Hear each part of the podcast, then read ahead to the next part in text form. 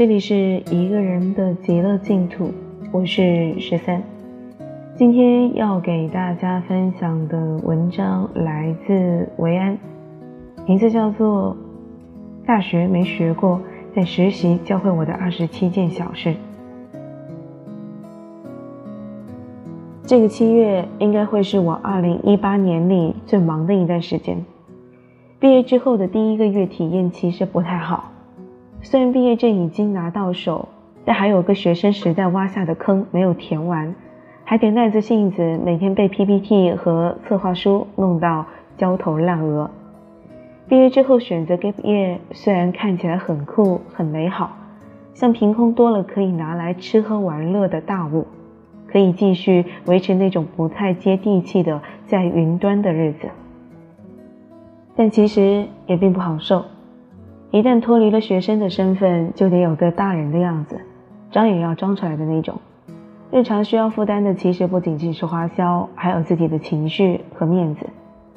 昨天朋友叫我去吃晚餐，有幸和之前奇葩大会上很火的刘可乐小姐姐，还有另外一个很漂亮的撰稿人林小四姐姐吃饭，很愉快的一餐饭。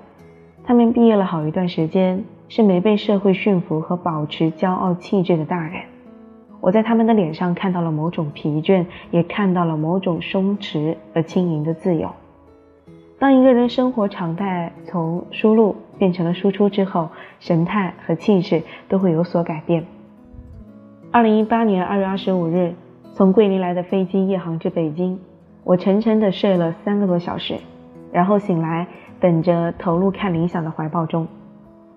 去看理想实习，其实算是一时兴起，或者仅仅处于追星或好奇。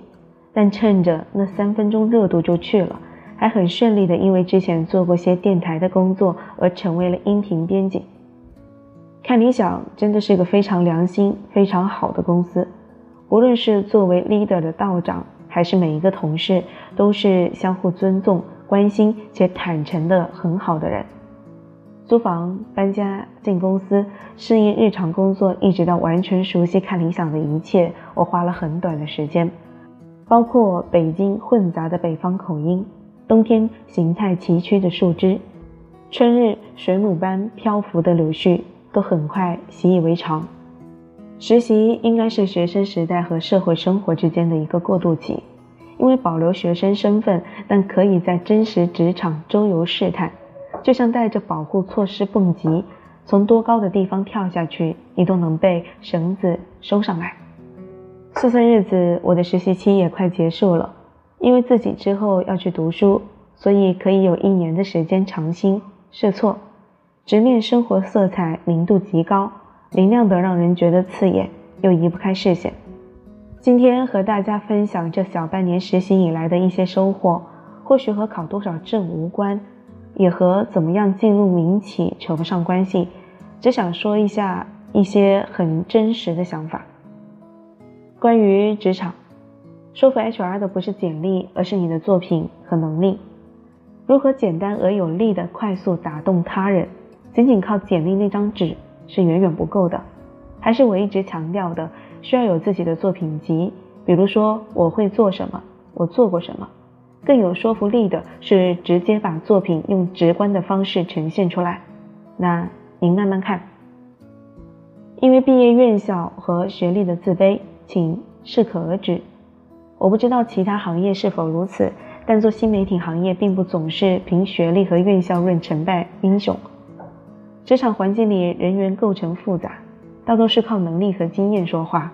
并不会因为你在某学校上了四年课，拿了一个文凭，就会认定谁比谁优秀。任何一份工作都是靠技巧的，而这些技巧的获得大多是在课堂之外完成的。刚毕业的年轻人其实又站在一条起跑线上了。职场里每个人都会有自己的人设，到了工作环境之后才知道，不同的环境有不同的人际磁场，你可以找到最适合自己的模样。而不是任由自己的性子来，比如我的公司里周围都是比我年纪更大的长辈，那我就在自己的能力范围内做一个认真的傻白甜，有时候给大家带来一些年轻化的观念和信息，哪怕幼稚一些都没有关系。不一定要别人去适应自己，在自己可控的范围内适应他人也是可行的。人设不是一种伪装，是一种让彼此更舒服的姿态。大家更喜欢带来欢乐和正能量的人。大家的工作压力都很大，没人喜欢又作又计较又爱抱怨的人。大家都喜欢每天都带着笑容、乐观、积极而踏实的年轻人。不要小瞧任何一个看起来其貌不扬的同事，不要凭外表判定一个人，或许他们只是优秀的不高调而已。每一个同事都可以说是某一个领域的行家，至少比自己更在行。拿不定主意的时候，多请教请教前辈。对新人来说，姿态低、善发问的时候，进步很快。人的精力是有限的，不要贪量。同时进行多件事情不一定适合所有人。如果要同时进行多个任务，先衡量一下自己是否有能力完成。不要吹牛，也不要贪量。把一件事情做到一百分的价值，大于把几件事情去做到六十分。后期的弥补其实更费时间。无论做什么工作，沟通能力都非常重要。除非特别特别有能力。习惯自己 hold 住一切的独行侠可能不太适应职场，大部分的工作都是多人合作完成的，所以倾听别人的意见并恰当的表达自己的想法是很重要的能力。无论你是编辑、导播、秘书还是程序员，能够和人达成有效沟通，言简意赅的传达自己的信息和情绪，让人觉得明了且舒适，都是非常重要的。大部分工作都是一边做一边学的，没有人刚到一个职位就可以完全胜任，除非这份工作远在其能力之下，或者不具备太多技术含量。不要害怕自己做不好一件事情，其实工作也是学习的过程。我们可以在一遍一遍的重复中找到自己的规律和能力的缺口，能力可以达到工作的百分之六十到七十，就可以试着去扛了。脱离舒适区的工作让人进步很快。大部分时间里的工作都是在处理小事情，真正的工作其实很琐碎，大部分的时间都花在了与人沟通、讨论和走流程上，甚至是一些小的事情，比如开发票、整理表格或者汇总信息上。可能这和最开始对行业向往有落差，要有点耐心，努力适应并理解。说真的，工作并不总是好玩的，大部分时间是无趣的。且无奈的。关于生活，工作之后的生活是真的累，是可以坦然说脏话去形容的那种累，身心都累。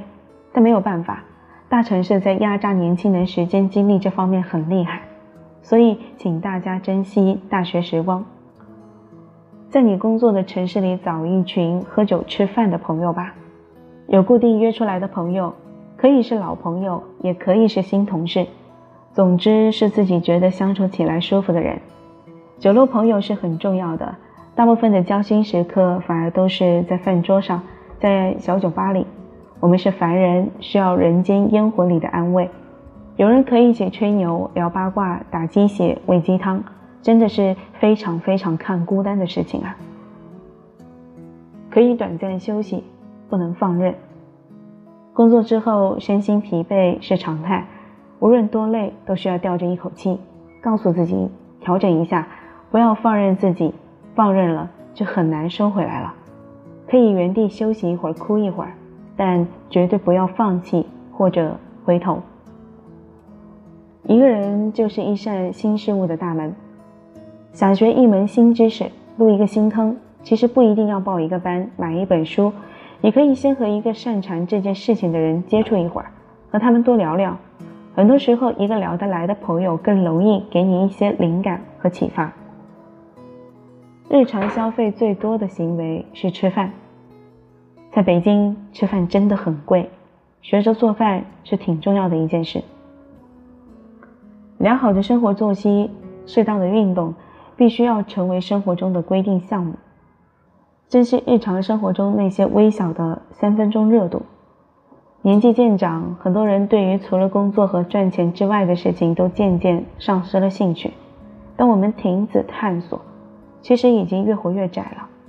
所以，每当你发现自己对某个人事物产生了一些小的兴趣，哪怕只有一点儿，先不要用“这有什么用”之类的理由抹杀它，可以试着去了解一下，钻进去看看。往往那些没有什么用的东西，给了我们生活中绝大部分的快乐。快乐难道不重要吗？保持阅读，控制刷微信的时间。在这样一个不缺乏信息的时代，我们反而缺乏自己的时间。相信我。把刷微信、逛淘宝、看剧的时间拿去看书、散步或者做家务，不仅省钱，不容易剁手，还会让你有更多的充实感。也总得给一些用于自我沉浸的私人时间吧。如果和一个人玩得很好，或者很珍惜某个人，尽量不要住在一起。嗯，这是一种很微妙的感觉，就像情侣同居一样。朋友同居在一起也可能会让彼此关系更进一步，但的确也给这段关系增加了风险。如果可以，我还是希望尽量保持自己独处的空间，因为这样可以绝对的放松。唯有独处是高质量的放松。赚钱给自己买花戴是一件特别美好的事情。女孩子一边努力赚钱，一边把自己的大脑和外表都打扮得漂漂亮亮的，与这个世界温柔的抗争。工作之后，恋人之间的关系会加速发展，更近或者更远。说毕业季是分手季不无道理的，人已经到了需要脚踏实地过日子的年纪了，双方做梦的心都会收敛很多。这个时候考虑的因素大多就是发展的城市以及对于未来的规划。合拍就继续在一起，甚至奔着结婚去；不合拍的话，趁早分开。很残酷，对吧？玫瑰再美。终究扎根在泥土中，爱情再美妙，也是生活的上层建筑。现代人无论感情状态如何，本质上都是一种单身。精神独立的过程或许并不舒适，却让人免于过分心碎。接受这个事实，你会感觉好很多。每个人或多或少的都会搞砸一段关系，搞砸就搞砸了吧。以前我不想去得罪任何人。后来我发现，想讨好所有的人的时候，反而会得罪更多的人。索性就告诉自己，有的关系破碎是不可避免的，我只能把用于修复过往的精力放在保护未来可能性上。婚姻不是感情的升华，是自然而然。二十出头的时候，没有必要去想结婚之类的问题，也没有必要随时给出要和某某结婚之类的承诺和执念。当代社会的婚姻关系其实越发的脆弱。我们活着，与谁相爱，是否与他人建立长久的情感关系，看自己的选择。在观念上，任何一件事情，无论大事小事的发生，都不值得太惊讶，因为世界太大，而自己太小。见过的人越多，我们就会越发的包容；遇到的事情越多，心态就会越平和。任何人做任何事看起来有些不正常或者非主流的事情都是有可能的，无论是他人的穿搭造型，还是他人的一些想法和观点，我们不一定认同，但要保持尊重，没必要拿着自己的尺子去衡量别人的心意，然后随意贴上傻叉、奇葩的标签。人生那么苦，大家都只是在用自己觉得快乐的方式活着而已。任何人都有可能发生连接。相信拥有的都是应得的。来到北京之后，最大的感慨就是城市很大，但圈子很小，任何人都有可能产生交集。无论是博主还是仰慕已久的媒体老师，忽然之间就得到交流的机会。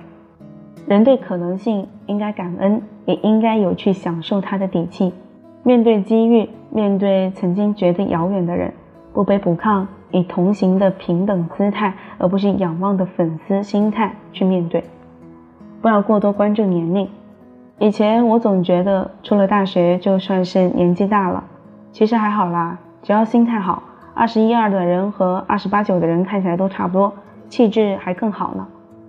当然，除了年轻一无所有的时候，才会特别在乎是否年轻。流浪是年轻时的执念，但无论走多远。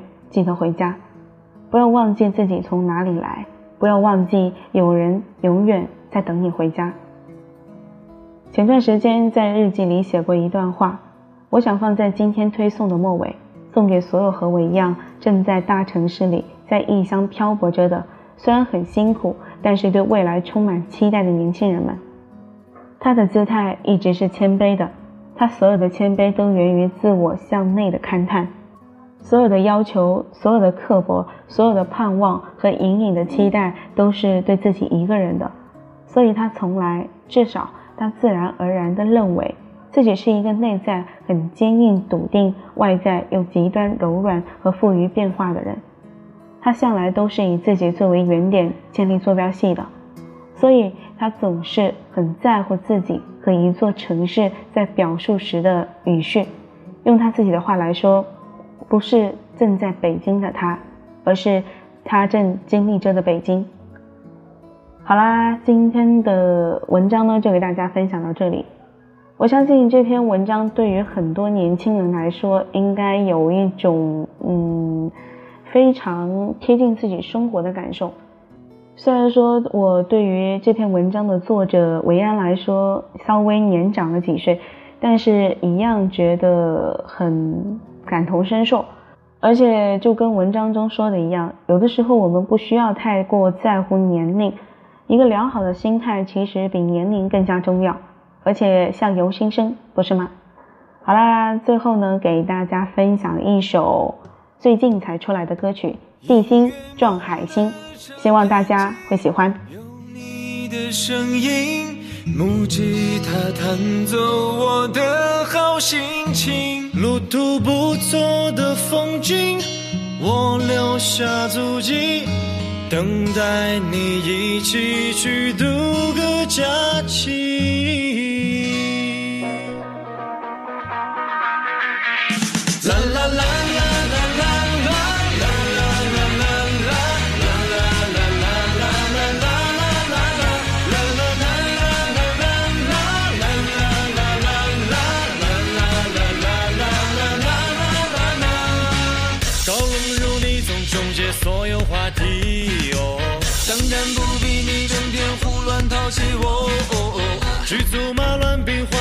冷冰冰哦。有白薯这团火融化所有冷漠人心，你是真的长得太着急。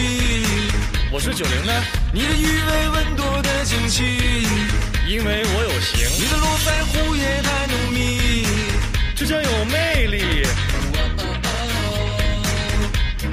看我拼命逗你开心能不能笑笑？